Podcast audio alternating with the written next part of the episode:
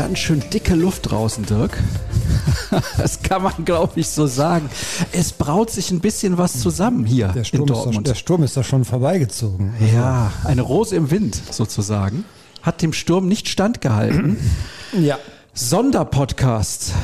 Haben wir so nicht geplant. Deswegen heute nur Ton quasi. Gibt es zwar auch bei YouTube zu sehen, in Anführungsstrichen, aber halt ohne großes Bild. Können wir jetzt auch nichts machen. Das Studio ist voll. Es gibt nämlich am Abend noch eine Live-Show zur U19, Pokalfinale. Wow. Hatten wir so nicht mit gerechnet. Sturm, ein richtiger Sturm, Ja. der auch noch über Dortmund hinweg fähig, der kommt auch noch und da sind die Kollegen also auch schon dabei, ein bisschen was vorzubereiten. Soll ja recht übel werden. Wir haben es schon hinter uns sozusagen. Aber wir haben jede Menge zu tun. Also ihr vor allem in der Redaktion habt jede Menge zu tun. Das war eine Meldung.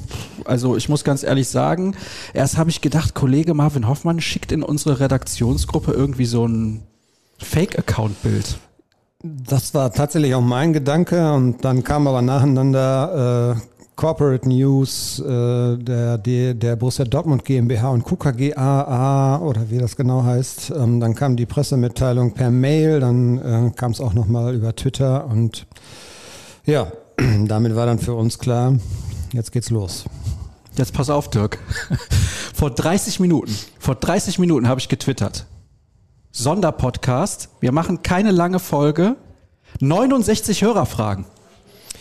69 Hörerfragen. Wir hatten noch nie so viele Hörerfragen. Und normalerweise frage ich immer am Tag davor, was wollt ihr wissen? Was bitte wollt ihr wissen zu der Nummer?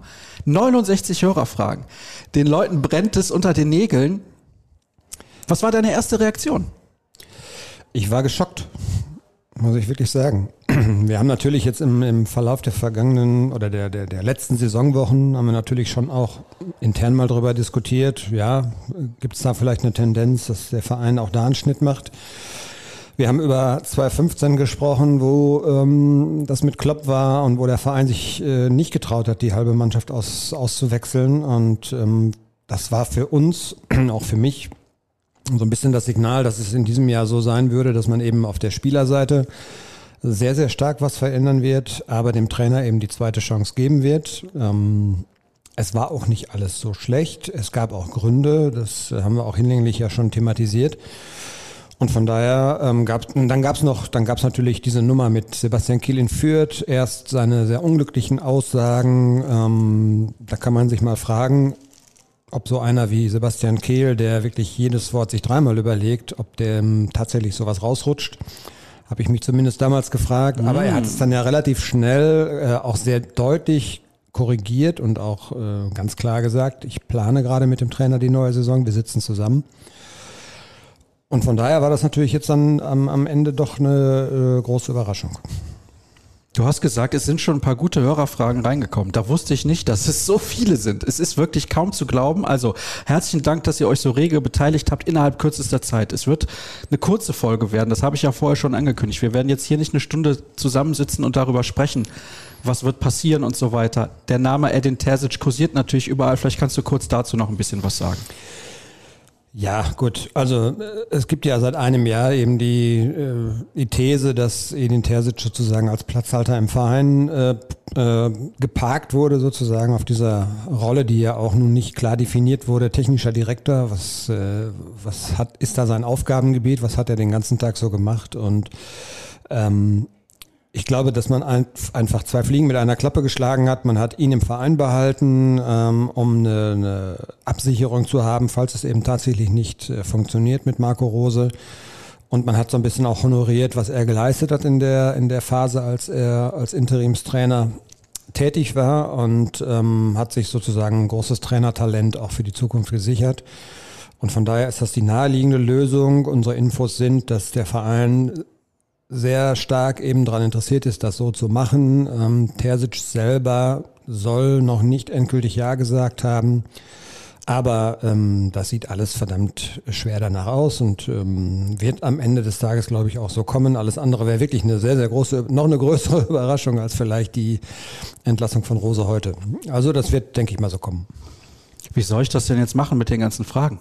Erklär's mir. Da du Profi bist, äh, will ich mich auch nicht in deinem Metier. Also ich würde immer sagen, Vorbereitung ist das halbe Leben. Jetzt würde ich ausnahmsweise mal dir zugestehen, dass die Vorbereitung darauf jetzt ein bisschen kurzfristig und schwierig war. Ja, ich denke, es, wir gehen die einfach mal durch, so wie wir es immer tun. Und dann werden wir vielleicht auch feststellen, dass sich ein bisschen was doppelt und ähm, da müssen wir dann halt auch radikal äh, trennen sozusagen. Aber gibt natürlich ein bisschen vielleicht was zu klären. Ne? Wow, in jeder zweiten Frage Terzic. Ja. Und ich habe äh, so ein bisschen die Tendenz gesehen, dass nicht alle sagen, ja, yeah, super. Das hat mich auch ein bisschen gewundert, weil er natürlich eigentlich, ich hätte gedacht, er hätte hier so schon einen Stein im Brett und uneingeschränkt ähm, positiver Typ, hohe Identifikation mit Borussia Dortmund, aber trotzdem gibt es auch so ein paar, äh, habe ich zumindest irgendwo gesehen, dass so ein paar ein bisschen Vorbehalte haben, ob das funktionieren wird. Ich fange mal mit der an, die ist sehr, sehr kritisch.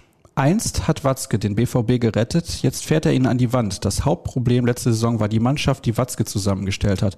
Warum wird nun der Trainer entlassen? Warum wird nicht bis auf Kobel, Bellingham und die Talente die ganze Mannschaft verkauft? Erstmal ist das nicht möglich. Zweitens ist nicht Aki Watzke derjenige, der die Mannschaft zusammenstellt, sondern das sind Sportdirektor und Trainer in der Regel. Ja, aber wer jetzt glaubt, dass Aki Watzke nicht am Ende den Finger hebt oder senkt, das wäre, glaube ich, auch ein bisschen naiv. Also sein Einfluss auf die Kaderzusammenstellung ist schon groß. Er wird seine Meinung kundtun und ähm, er wird auch ein entscheidendes Wörtchen, weil er muss die Finanzen bereitstellen. Also er wird ein entscheidendes Wörtchen mitgeredet haben. Äh, ja, zum Thema Mannschaft austauschen, das passiert ja gerade. Das ist ja die Krux bei der ganzen Geschichte. Also man tauscht ja die halbe Mannschaft aus. Und das ist ja schon ein eindeutiges Signal. Zum einen dafür, dass man, dass man erkannt hat, dass man richtig was verändern muss. Ähm, an der, nicht nur an der, an der sportlichen oder an der fußballerischen Zusammenstellung dieser Mannschaft, sondern da geht es ja gerade um diese Ebene Mentalität, Haltung und so weiter. Man will robuste Spieler haben, die widerstandsfähig sind und die gleichzeitig eine hohe Identifikation haben. Das passiert schon. Und von daher waren wir ja so alle der äh, Auffassung, okay, Rose hat einen kompletten Kader übernommen, da ist nicht viel passiert im vergangenen Sommer. Jaden Sancho ist gegangen, Malen ist gekommen, der aber nicht so ein 1 zu 1 Ersatz war. Ähm, er hat also im Prinzip mit dem Material gearbeitet, was da war.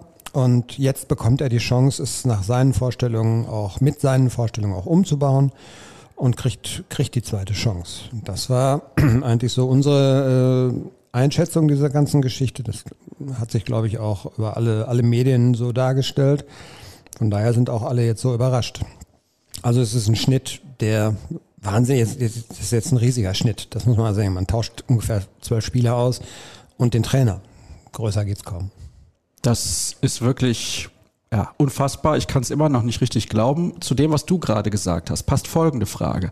Mit wie viel Vorlauf wurde die Entscheidung kontra Rose getroffen? Zum Teil hat man die Neuverpflichtungen noch zitiert mit Äußerungen, wie sehr Rose sie überzeugt hätte. Kommunikationstechnisch ein einziges Desaster. Ja, wenn man jetzt mal sich die vergangenen Wochen so ein bisschen vorm geistigen Auge nochmal äh, zurückholt, ähm, da gab es die sehr unglücklichen Aussagen auch von Sebastian Kehl nach dem Spiel in Fürth oder vor dem Spiel in Fürth, ähm, dann seine Korrektur am Tag danach, im Doppelpass war es, glaube ich, wo er klar gesagt hat, ähm, ich plane gerade die neue Saison mit dem Trainer. Wir sitzen zusammen, wir sprechen über Neuzugänge, wir sprechen darüber, wie die, wie die Struktur des Kaders aussehen soll. Ähm, wenn man das, wenn man das sich mal überlegt, dann gibt es ja eigentlich nur zwei Varianten. Also entweder war das Ganze ein großer Fake und es war eigentlich ähm, so, dass der Verein gesagt hat, wir gucken in der Analyse und wollen dann vom Trainer das oder das Gefühl vermittelt bekommen, dass das noch funktionieren kann. Und wenn es in dieser Analyse eben dieses Gefühl nicht gibt, werden wir uns trennen. Oder aber der Verein ist komplett überrascht worden. Das wäre die zweite Alternative, nämlich dass Rose in diesem, also er wurde ja auch zitiert mit von wegen Rückhalt und Gefühl ist nicht mehr so komplett da, dass wir es zusammen hinkriegen. Und deshalb hätte er auch dann einvernehmlich sich bereit erklärt, äh, diesen, diesen Trennungsschritt zu, äh, Schritt zu vollziehen. Also das sind ja die zwei Varianten. Entweder ist der Verein komplett überrascht worden von Roses Entscheidung, die dann tatsächlich ähm, vorher auch nicht ansatzweise erkennbar war. Oder man hat es, man hat in der Öffentlichkeit natürlich kommunikativ nicht gut ausgesehen. Das ist ja ganz klar, denn ähm, die Diskussion, ob es mit Rose weitergehen kann, die gab es seit Wochen und der Verein hat sich so klar, wie man das nur tun kann, positioniert. Nämlich ja, wir wollen mit ihm weiterarbeiten und jetzt dieser, diese Kehrtwende. Das ist natürlich schon dann ein drastischer Schritt. Spricht für deine Theorie, dass Rose die Entscheidungsträger überrascht hat, könnte ich mir auch vorstellen, dass er gesagt hat, ich spüre dieses Vertrauen wirklich nicht mehr. Ich brauche diesen Rückhalt, um erfolgreich zu arbeiten. Und jetzt kommt es plötzlich ganz anders.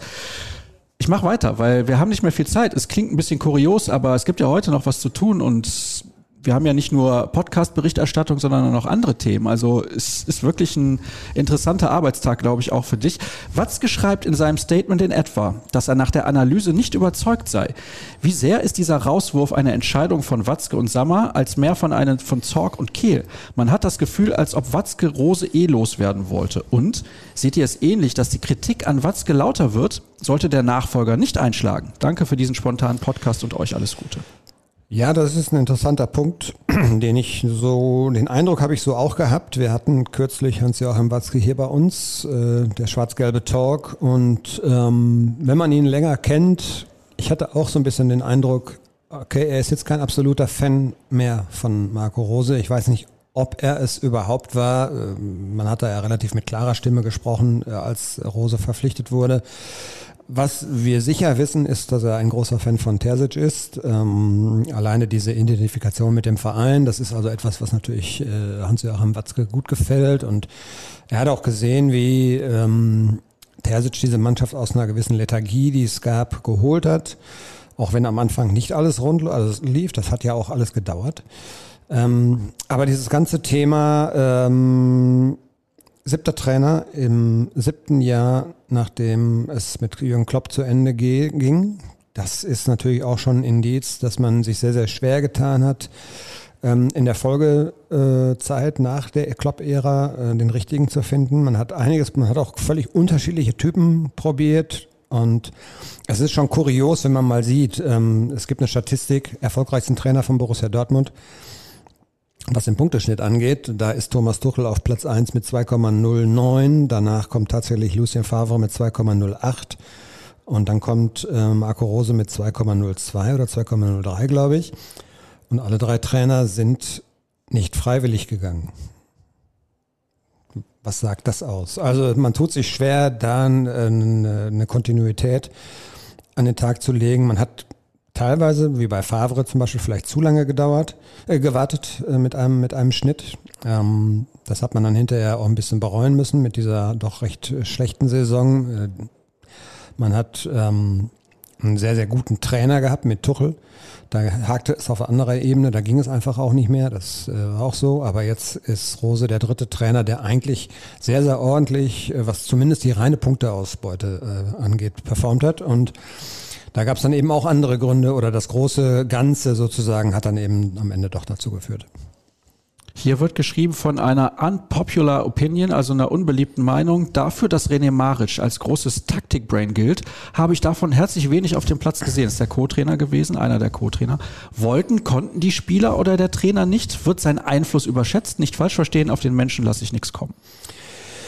Ja, das äh, haben wir ja auch schon thematisiert. Es ist tatsächlich ja so auffällig gewesen, dass ähm, Rose während des Spiels Taktik oft ändern musste, ähm, weil die Mannschaft es so nicht umgesetzt hat, wie es wahrscheinlich vorher besprochen war. Dann stellt sich die Frage, warum. Es gibt sicherlich auch diese, dieses Thema, dass natürlich, äh, wenn du permanent wechselnde Besetzungen hast, viele wichtige Stammspieler über Wochen nicht da sind und sich eigentlich keine Mannschaft richtig einspielen kann, dass es natürlich dann auch schwerfällt, diese Taktik äh, so zu implementieren, dass es sie eben, dass die Mannschaft sie im Schlaf sozusagen umsetzen kann.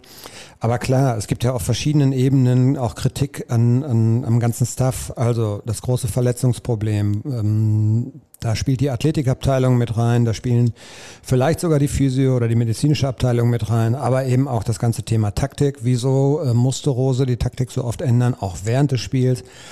Ähm, da gibt's ja zum Beispiel dieses Leipzig-Spiel, oder diese Leipzig-Spiele als Beispiel. Ähm, da hat er zweimal mit einer, mit einer Dreierkette versucht. Äh, das hat beides mal nicht funktioniert, weder im Hinspiel noch im Rückspiel. Da muss ich kurz, kurz einhaken, ja. weil das kann man ja so oder so sehen. Entweder kann man sagen, ja, warum musste er so oft die Taktik ändern? Man kann es auch aus der Perspektive betrachten, er ist flexibel. Und ändert die Taktik während des Spiels. Das wird ja dann manchen Trainern nachgesagt, ah, die bleiben immer bei ihrer Taktik ganz stur. Zumindest hat er dann erkannt, es funktioniert nicht, ich muss es ändern. Dann kannst du natürlich immer die Kritik anbringen, ja, warum hat das nicht von Anfang an gemacht? Das ist richtig, genau. Was war da zuerst da? Ne? Aber ähm, das spielt ja in dieses ganze Thema, ähm, konnte Rose seiner Mannschaft irgendwie einen Stil äh, ver äh, verkaufen sozusagen, konnte Alien äh, eine, eine Philosophie einimpfen. Das ist alles im ersten Jahr sehr, sehr rudimentär nur geglückt. Aus verschiedensten Gründen. Ich will da auch gerne immer wieder so ein bisschen Partei ergreifen, weil diese Verletzungsproblematik war schon größer als bei anderen Clubs und ähm, Borussia Dortmund hat jetzt nicht die Tiefe im Kader gehabt, um das alles einfach so zu kompensieren zu können. Aber klar, also ähm, die Kritik geht ja nicht nur an den Trainer selber, sondern auch an seinen Staff. Er vertraut diesen Leuten, das sind, sind ja auch einige. Und ähm, wie man sieht, hat es auf vielen Ebenen nicht funktioniert. Man hat viele Verletzte gehabt, man hat viele Gegentore gehabt, man hat zu viele Niederlagen kassiert das äh, geht dann auch eben an alle anderen, nicht nur an ihn selbst. Hat wieder die Mannschaft gesiegt. Umbruch beendet und alle Nichtleister bekommen die nächste Chance. Was meint ihr? Nee, glaube ich diesmal tatsächlich nicht. Äh, das wäre nur dann der Fall, wenn die Mannschaft weitgehend so zusammenbleiben würde. Es wird einen deutlichen Schnitt geben. Ähm, ich habe es eben gesagt, am Ende wird sieben Spieler sind verabschiedet worden, plus Marcel Schmelzer, der ja eigentlich nicht mehr so richtig dazu zählte, aber wir werden noch einige Abgänge zusätzlich sehen. Äh, am Ende wird das ein Dutzend Spieler sein. Das ist schon ein heftiger Schnitt. Also die Mannschaft hat nicht gesiegt, das kann man so nicht sagen. Ich glaube, sie hätte auch gerne mit dem Trainer weitergearbeitet. Das kann ich mir durchaus auch vorstellen. Im Übrigen sei nochmal dazu erwähnt, also ich kann mir vorstellen, Julian Brandt hätte sehr gerne mit Rose weitergearbeitet, weil er in das System von Rose relativ gut reinpasst. Mal sehen, was mit ihm jetzt dann auch passiert. Wir können nicht alle Hörerfragen beantworten, nicht im Ansatz. Sonst würden wir in anderthalb Stunden noch hier sitzen. Das möchte ich direkt dazu erwähnen. Es ist einfach nicht möglich, egal wie kurz Dirk antwortet. Aber ich versuche, die ein oder andere rauszufiltern. Es sind wirklich sehr viele zu Edin Terzic mit dabei. Warum nimmt man nicht Enno Maaßen, sondern Edin Terzic, wird hier gefragt. Ja, ich glaube, von der Entwicklung ist Terzic schon noch deutlich einen Schritt weiter. Also Terzic war Co-Trainer äh, bei Slaven Bilic und hat also in diversen Ligen schon Erfahrungen gesammelt, auch auf sehr, sehr hohem Niveau. Er hat jetzt äh, die Cheftrainer-Episode in Dortmund, ein gutes halbes Jahr war es, äh, hinter sich gebracht. Und ich glaube, der ist schon noch einen Schritt weiter als äh, Enrico Maaßen, der als äh, sehr großes Trainertalent eben auch gilt. Aber da reden wir von dritter Liga in die Bundesliga. Ich glaube, dieses Wagnis wird Borussia Dortmund nicht eingehen. Der BVB gehört zu den 20 besten Teams in Europa. Warum verpflichtet man dann nicht einen Top 20 Coach, der schon Titel und Erfolge vorzuweisen hat? Ist vielleicht eine Sache auch von äh, finanzieller, ne, von finanzieller Natur, jetzt gerade in Sachen der Pandemie. Ich glaube, man braucht oder hat erkannt auch, dass man in Dortmund ähm, einen Trainer ein bisschen mit Stallgeruch gerne hätte. Ähm, dieses Thema hohe Identifikation, ähm, nicht nur ein reiner Arbeitgeber, sondern dass da schon so ein bisschen auch Identifikation mit Borussia Dortmund da sein sollte und dieses Gefühl hatte man bei Rose, man war überzeugt von seiner Idee des Fußballs und deshalb hat man ihn damals geholt. Und ja, Terzic vereint ja diese Komponenten auch. Ähm, ich sehe es auch nicht ganz unkritisch, bin, nie, bin nicht so überzeugt davon, dass das auf jeden Fall wunderbar funktionieren wird, ähm, weil es wird auch ein bisschen dauern, so eine veränderte äh, ja, denke in dieser Mannschaft, dieses Mir sein Mir, ja, was die Bayern so ja, haben. Ja. Das er hat schon einen dauern. Vorteil jetzt im Vergleich zu damals, als er von Favre übernommen hat. Damals musste er von 0 auf 100 die Mannschaft übernehmen. Es gab keine Wintervorbereitung. Das muss man auch dazu sagen. Es gab damals kein Trainingslager. Aufgrund von Corona wurde nach Weihnachten direkt weitergespielt. Und er hatte Erling Haaland und er war auch zwischendurch verletzt irgendwann dann wieder Jaden Sancho, der am Ende komplett den Unterschied ausgemacht hat und alles im Grund und Boden gespielt hat in den letzten Monaten der Saison, damals inklusive DFB-Pokalfinale gegen Leipzig, wo Leipzig nicht den Hauch einer Chance hatte. Das sind andere Voraussetzungen und die Erwartungshaltung ist natürlich relativ hoch, weil alle sagen, ja, der war ja damals erfolgreich, bedeutet nicht, dass er jetzt sofort erfolgreich ist. Ja, also sowohl als auch. Auf der anderen Seite ist natürlich jetzt ein klarer Schnitt. Du hast auch viele neue Gesichter. Die müsste auch ein Trainer Rose sozusagen zusammenfügen zu einer Mannschaft. Also die Voraussetzungen sind da vielleicht identisch und gar nicht so schlecht. Auf der anderen Seite hast du recht. Es fehlen wichtige Spieler wie Sancho, wie, wie Haaland eben. Die sind nächstes Jahr nicht da. Und mal gucken, wie sich die Ersatzleute dann schlagen. Bei Malen hat man gesehen, wie lange es dauern kann. Und man darf insgesamt natürlich auch nicht diese Zeit Terzic jetzt nur verklären. Also, na, der hat in den ersten zwei, drei Monaten tatsächlich schon ähm, auch viele Rückschläge einstecken müssen. Und da kann sich jeder dran erinnern, nach dem Heimspiel Frankfurt, was verloren war, da haben alle die Champions League abgeschrieben. Wäre die Qualifikation nicht erfolgt, hätte ihn auch der Pokalsieg nicht gerettet, dann wäre diese Amtszeit zu Ende gegangen mit so einem durchwachsenen Gefühl. Also die acht Siege, die es dann am Ende gab, plus Pokalsieg, die haben natürlich so ein bisschen das ganze Bild deutlich aufgehübscht. Aber ähm, über eine Strecke und über eine gesamte Saison mit dem Druck, der jetzt zusätzlich noch da ist, man investiert ja auch richtig in eine neue Mannschaft. Das ist schon eine große Herausforderung für ihn. So, jetzt gucke ich mal. Uh, das ist gar nicht so einfach. Wieso entmachtet man den neuen Sportdirektor noch bevor er offiziell im Amt ist? Es wird ja berichtet, dass vor allem Sammer und Watzke pro Terzic und kontra Rose waren. Oder habt ihr da andere Informationen? Täuscht auch der Eindruck, dass Rose in Dortmund zunehmend genervt war? Nee, der Eindruck, um das, äh, um den letzten Teil der Frage zu beantworten, täuscht nicht. Rose war schon sehr dünnhäutig gegen Ende. Ich glaube, ihn hat so ein bisschen tatsächlich, obwohl er vorgewarnt war, auch überrascht, wie heftig Kritik auch ausgefallen ist. Ähm, ja, aber diese Dünnhäutigkeit habe ich auch wahrgenommen.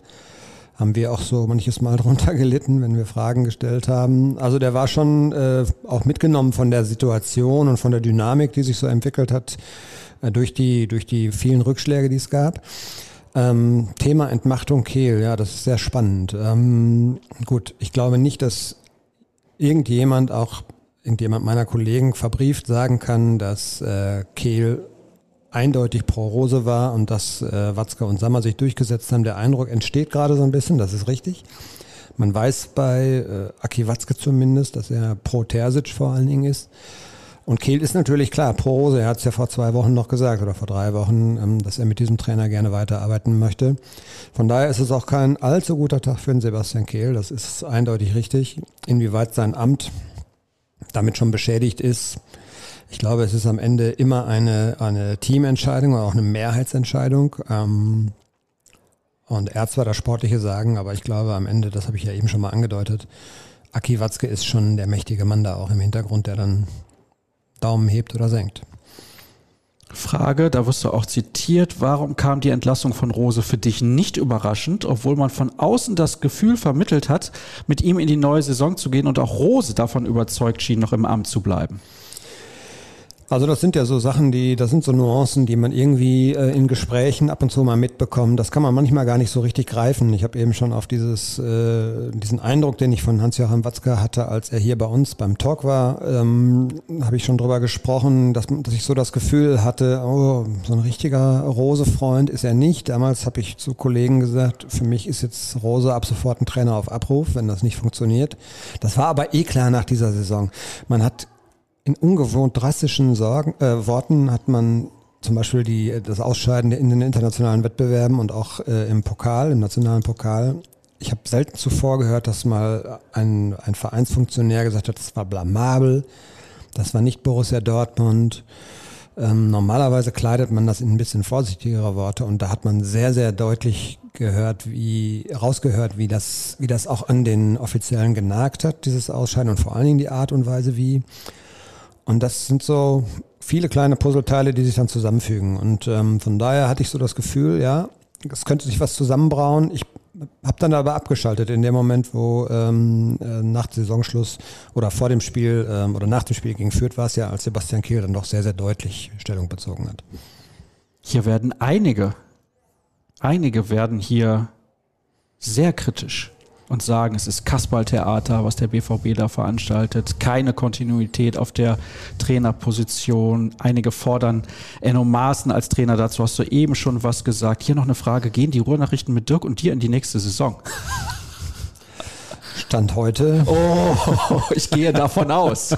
Ich gehe davon aus. Ja, also dieses, äh, ich habe das auch gelesen, dass da auch sehr äh, kritische Blicke drauf geworfen werden und das habe ich ja eben schon angedeutet. Ähm, Jetzt nicht auf uns. Ne? Nee, nee, auf, äh, auf die, die Entwicklung und wie gesagt, das ist alles andere als Kontinuität und früher stand Borussia Dortmund eben dafür und man hat ja zum Beispiel bei äh, Tuchel sich das sehr lange angeguckt, man hat sich das bei Bosch ewig lange angeguckt, da hat man ewig lange gewartet, da hätten viele andere schon viel, viel früher wahrscheinlich reagiert und ähm, jetzt wirkt es tatsächlich so ein bisschen wie, ja, nicht gerade Panik, das würde ich jetzt nicht sagen, aber entweder ist da irgendwas in diesem äh, in dieser Elefantenrunde passiert, was das komplette Umdenken hervorgerufen hat.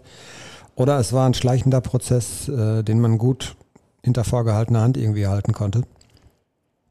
Ist, äh, also ich, ja, man kann vor Rose auch halten, was man will. Ich hatte mit ihm ja auch so einige Sträuße auszufechten, ähm, war nicht immer auch meiner Meinung. Und ähm, trotzdem finde ich es, wenn du nach einem Jahr so dermaßen, äh, also nach einem schwierigen Jahr, was durch diverse Geschichten ja auch begründet war, wenn du dann so auseinandergehst, dann ist es auf jeden Fall auch kein guter Tag eben für, für Borussia Dortmund an sich. Und es kostet ja auch richtig Geld, das darf man ja auch nicht mal vergessen. Der Mann hat fünf Millionen gekostet als Ablöse. Und jetzt hat er ein Jahr hier gearbeitet. Ich würde mal tippen, dass es nochmal so fünf Millionen waren. Er hat noch zwei Jahre Vertrag. Ich glaube aber spätestens in der zweiten Saison dieses Vertrags, also in der dritten des Vertrags und in der zweiten, die dann jetzt noch kommen würde, wird er irgendwo anders arbeiten. Ja, das ist richtig. Dann geht es nur um, wie, wie verhandelt man das. Äh, zahlt man ihm jetzt äh, eine Abfindung, dann wird die aber bei ungefähr 10 Millionen, die er jetzt noch hätte kriegen müssen in den zwei Jahren Laufzeit seines Vertrages, wird das aber auch vielleicht 50 Prozent sein mindestens, also nochmal 5 Millionen, die das kostet das ist dann am Ende des Tages schon eine richtig kostspielige Geschichte. So, jetzt habe ich hier noch ein paar Fragen. Wir haben nicht mehr viel Zeit. Es klingt kurios, aber es ist so. Alle Zeit der Welt. Ja, du, ich aber nicht. Du nicht. Genau, dann, dann sag das doch auch. Das auch, ja. Ich hatte einen Interviewtermin vereinbart mit einem Handballspieler aus Portugal, einem deutschen Spieler, und der hat gesagt 16 Uhr. Jetzt habe ich das Problem. Konnte ich vorher nicht ahnen. Ja, dann los. Ändert sich Kehls Wahrnehmung von seriös zu hysterisch, wankelmütig, panisch? Nee, das glaube ich nicht. Also ähm, Kehl hat schon einen klaren Plan. Da, da stellt sich ja dann wieder die Frage, ist das jetzt am Ende eine Entscheidung gewesen, die er so ein bisschen Zähneknirschen mitgetragen hat oder äh, stand er da komplett hinter? Ich habe nicht den Eindruck, dass er hysterisch und panisch ist, sondern dass das, was er bislang gemacht hat, schon nach einem sehr, sehr klaren Plan äh, abgelaufen ist. Bringt Terzic mehr Emotionen mit? Ich glaube ja. Ja, das ist die erste Ebene, auf, die er, auf der er diese Mannschaft packen muss. Abgesehen von allem fußballerischen Rüstzeug, was er ihr äh, an die Hand legen muss, an die Hand geben muss. Ähm, der muss wieder, der muss wieder dafür sorgen, dass auf dem Platz äh, Feuer ist. Äh, wenn man jetzt mal gesehen hat, was in, in, Bas, in, in Sevilla los war mit Frankfurt, äh, wenn man die Emotionen gesehen hat, die Bochum ausgelebt hat, nachdem sie hier einen Klassenerhalt gefeiert haben und dann, äh, ich glaube, ganz Bochum platt gemacht haben, äh, sinngemäß in, äh, mit, mit den Fans.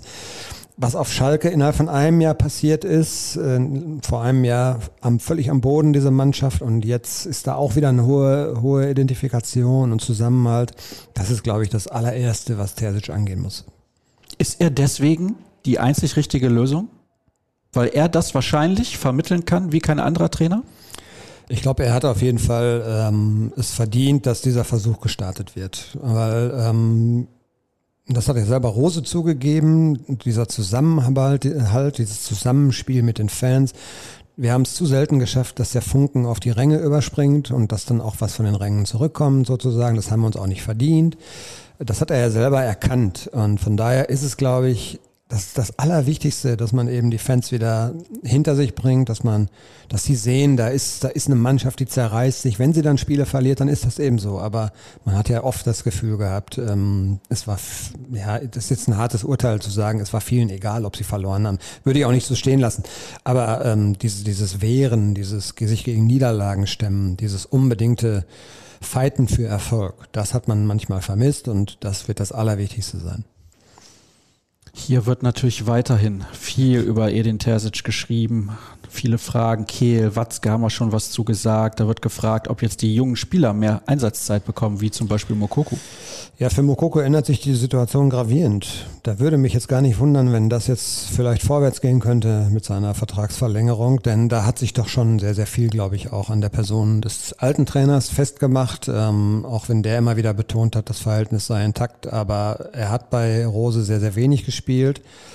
Ich will ihn aber auch nicht aus der Pflicht entbinden. Also ich habe das ja auch schon ein, zwei Mal geschrieben. Äh, wenn man so jung ist und dann eine solche schwierige Saison hatte, dann sollte man Geduld bewahren. Dann sollte man nicht alles gleich in Frage stellen. Und äh, Yusufa Mokoko sollte eigentlich wissen, was er am Borussia Dortmund hat. Die haben ihm hier den Boden bereitet für eine grandiose Karriere und ich glaube, der Weg sollte nicht zu Ende sein. Es könnte gut sein, dass das jetzt äh, so ein Zündfunke war, der Mokoko vielleicht auch umdenken lässt. Hier wurde geschrieben, beziehungsweise wird geschrieben, dass man Edin Terzic vor einem Jahr auf eine Pseudostelle gesetzt hat. Das wirkt natürlich jetzt ein bisschen so. Das wirkte damals übrigens auch so. Man hat aber die ganze Saison über von dem Thema Terzic eigentlich nichts gehört.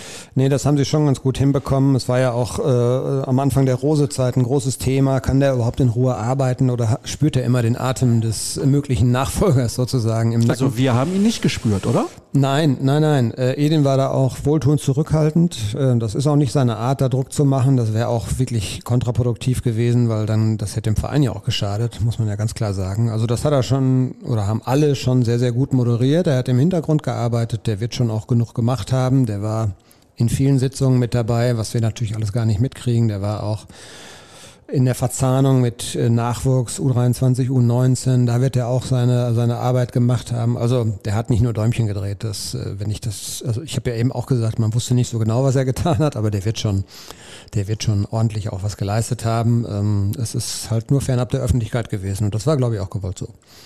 Wie viel wird die Meinung von Michael Zorg jetzt noch zählen?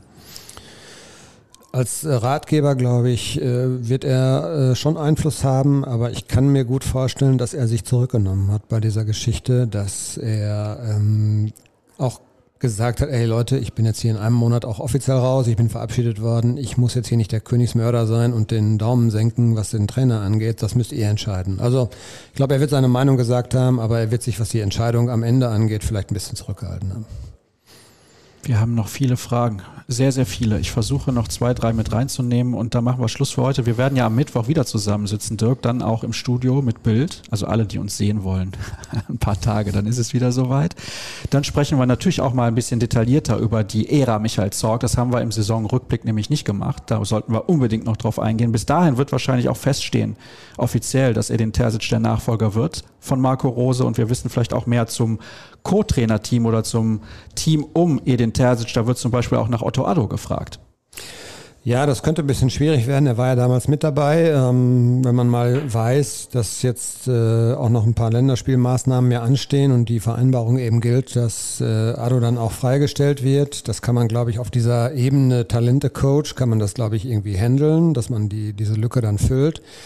Äh, als richtigen Co-Trainer einer Profimannschaft kannst du nicht so lange auf ähm, einen deiner, deiner äh, wichtigsten Helfer sozusagen verzichten. Das wird, glaube ich, nicht funktionieren. Also von daher gibt es dann vielleicht auch noch ein neues Gesicht.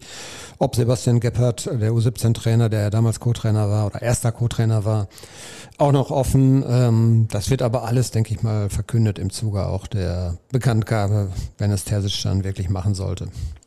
Trendet bei Twitter. Genauso wie Rose, genauso wie Dortmund, genauso wie Holland, genauso wie Süle, genauso wie Adi Hütter, um Gottes Willen, das darf darf doch wohl nicht wahr sein. Glasner hat einer irgendwie geschrieben, habe ich gelesen bei Twitter. Das wäre jetzt die Meldung des Tages, aber ich glaube, so, so wird es nicht kommen. Also, wir gehen davon aus, Edin Terzic wird der neue Trainer von Borussia Dortmund und damit Nachfolger von Marco Rose. Und übrigens, das hat der ein oder andere auch noch geschrieben, sicherlich nicht zu unterschätzen. Rose hat natürlich auch mit den Neuzugängen gesprochen und sie überzeugt. Kommt nach Dortmund, also mit überzeugt. Nicht nur er, auch Sebastian Kehl, ist ja logisch. Kommt nach Dortmund, hier bauen wir was auf, hier spielen wir attraktiven Fußball und so weiter und so fort. Was glaubst du, wie wirkt das auf Niklas Süle, auf Nico Schlotterbeck, auf Karim Adeyemi? Ich halte das nicht für ein großes Problem, weil ich mir gut vorstellen kann, dass die entsprechenden Spieler auch den Terzic kennengelernt haben. Ähm, wenn man der BVB schlau ist, wird man ihn da ein bisschen mit eingebunden haben, auch wenn er natürlich an den finalen Gesprächen wahrscheinlich nicht äh, beteiligt war. Ähm, und Punkt zwei, ich glaube nicht, dass sich die fußballerische Herangehensweise so sehr unterscheidet. Also ähm, mutig, attraktiv, äh, früh attackieren, äh, weit nach vorne schieben. Das ist auch, glaube ich, eine Spielweise, die Edin Terzic äh, ganz gut findet. Und von daher, glaube ich, ähm, wird das jetzt keine großen Probleme geben. Ähm, Spieler sind eigentlich ohnehin Profi genug. Ähm, dass sie damit umgehen müssen, dass da vielleicht dann eben ein anderes Gesicht da ist und die entscheiden sich, glaube ich, Ja, jedenfalls einige natürlich. Also klar, für manche ist der Trainer schon eine entscheidende Person, das ist richtig. Ich habe es ja gerade am Beispiel Mokoko auch genannt, aber ich glaube, das sollte funktionieren. Als wir angefangen hatten mit der Aufzeichnung, 69 Hörerfragen, mittlerweile 83. Ich habe 15 neue Follower bei Twitter in dieser Zeit dazu gewonnen. okay. Also vielleicht sollte der BVB häufiger den Trainer wechseln. Nein, um Gottes Willen. Folgt bitte rnbvb und natürlich auch Dirk Krampe. Mir könnt ihr folgen unter Sascha Staat, ruhrnachrichten.de. Da haben wir in den nächsten Tagen natürlich das volle Paket für euch vorbereitet. Ist ja logisch. Videos, Kommentare, Texte, Analyse, alles Mögliche. Edin Terzic wird natürlich auch im Fokus stehen. Das ist logisch. Es war sehr spontan, Dirk. Wir könnten noch eine Stunde sprechen miteinander. Es wäre überhaupt gar kein Problem. Aber heute ist es alles ein bisschen knapp und spontan. Danke für deine Zeit. Gerne. Und das war's für diese Woche ganz bestimmt. Nächste sehen und hören wir uns dann wieder. Macht's gut, habt ein schönes Wochenende. Tschüss. Ciao, ciao.